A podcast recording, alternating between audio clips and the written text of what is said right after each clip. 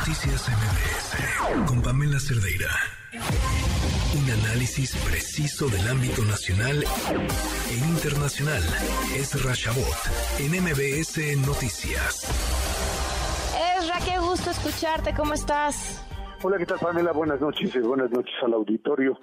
Pues eh, todo tiene que ver ahora con elecciones, todo tiene que ver con candidaturas, todo está ligado, y lo hemos dicho una y otra vez, a esto que es una pues eh, un proceso de eh, selección prematura de candidatos lanzado por el presidente de la República que parecería más interesado en hacer elecciones que en gobernar.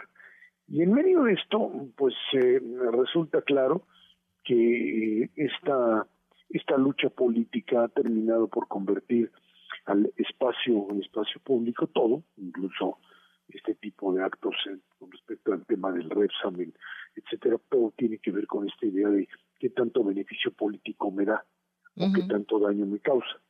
Esto no porque no se tenga que hacer o no se tenga que avanzar y tener actos públicos, sino porque y los políticos cuando están en campaña dejan de arriesgar capital político, dejan de de asumir su papel como aquellos que tienen que resolver problemas para pensar fundamentalmente en qué me beneficia para mi carrera y qué no. Por eso es que eh, muchos, eh, incluso el propio Marcelo Ebrard decía que era muy importante que para junio julio pues se fueran los precandidatos o candidatos, fundamentalmente lanzándole la ficha a la propia Claudia Sheinbaum o a Dan Augusto eventualmente, y él asumiendo que el puesto como tal, que tendría que renunciar a esta a esta, a esta condición de funcionario público. Esto en medio de lo que sabemos está sucediendo. Esto tiene que ver con eh, un circo, un verdadero circo político. Esta no es una sucesión que está ligada a una competencia dentro de un partido. Esto está mm, siendo o es parte de un escenario verdaderamente grotesco. Un escenario en donde en otra época el famoso destape era algo así como una especie de simulación entre distintos funcionarios que hacían su trabajo, daban los golpes bajo la mesa y en función de eso trataban de obtener el beneplácito presidencial. Hoy, en estos tiempos en donde se copia el pasado, pero se mal copia el pasado, copycat dirían algunos, pues lo que están haciendo es abiertamente poner, o lo que hace López Obrador es poner a las corcholatas a golpearse entre sí, a darse con todo, a ver como si fuese algo así como el organizador de una lucha libre sin reglas, a ver quién golpea más fuerte al otro, a ver cómo se deshace del otro y finalmente pues él protegiendo o metiendo la mano por quien quiere de alguna manera que funcione. Algunos siguen teniendo esperanzas, como el propio Ebrard, de que la propia Claudia Sheinbaum se caiga solita. Eso es lo que pues parece Marcelo está tratando o manejando como parte de su eh, opción como tal.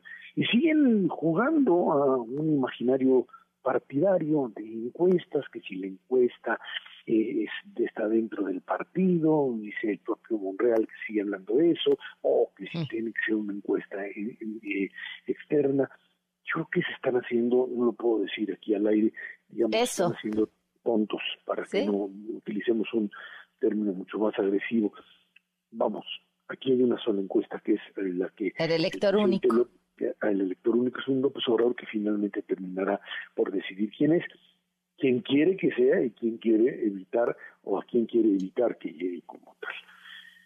Eh, sucede como tal en la oposición parecería ser que no absolutamente nada, que no entienden que una demostración de participación ciudadana como la ocurrida en las marchas a favor del INE, del INE pues deberían haberles enseñado que ellos ah, tendrían que haberse convertido en vehículo, no en protagonistas del proceso para elegir candidatos y, por supuesto, para tratar de ganarle a Moreno.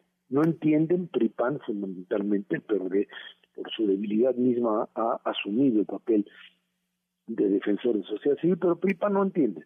Fundamentalmente, bueno, los periodistas, una guerra interna sin ningún tipo de, pues, de defensa Um, con respecto a su proyecto, se montan en la alianza con el PAN y una acción nacional que como cabeza parece que tampoco alcanza a asumir su papel de vehículo de sociedad, de decir, a ver, abrámonos, hablemos de un frente amplio, eh, rompamos la estructura eh, partidaria, y es lo que está sucediendo incluso en la elección del Estado de México, en donde entre encuentros y desencuentros, Pamela, de candidatos, de candidata de Alejandra del Moral, que pues de repente tiene o, o ella apuesta la carta periodista, y en donde pues en las zonas panistas no saben bien a bien de qué se trata o viceversa, en donde se les dice a los panistas que ellos no se metan en lo que sería la parte del operativo periodista, en una falta de coordinación, en una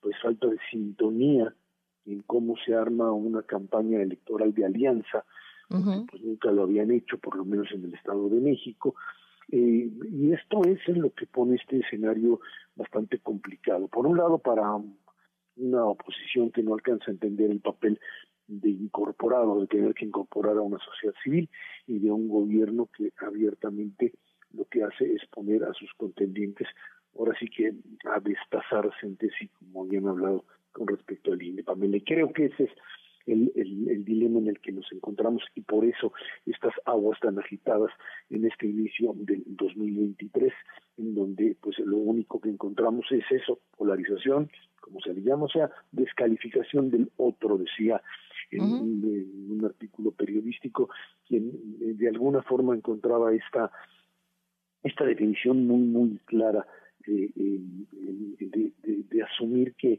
pues siempre es el otro el que tiene el que tiene la culpa, nunca hay, no existe una responsabilidad por parte de los partidos, ya no solamente el gobierno o López Obrador o Morena asumiendo responsabilidad, ya la oposición parece que también empieza a mimetizarse con respecto a esta forma y no asume, no tiene la autocrítica, Pamela, para poder entrar de lleno en esta, digamos, eh, una ola que sería aquello que en algún momento en México funcionó, digamos, en el 2000, en esto que fue la alternancia y un Vicente Fox, que más que representar acción nacional, etcétera, era esta aspiración por el cambio, por la transformación.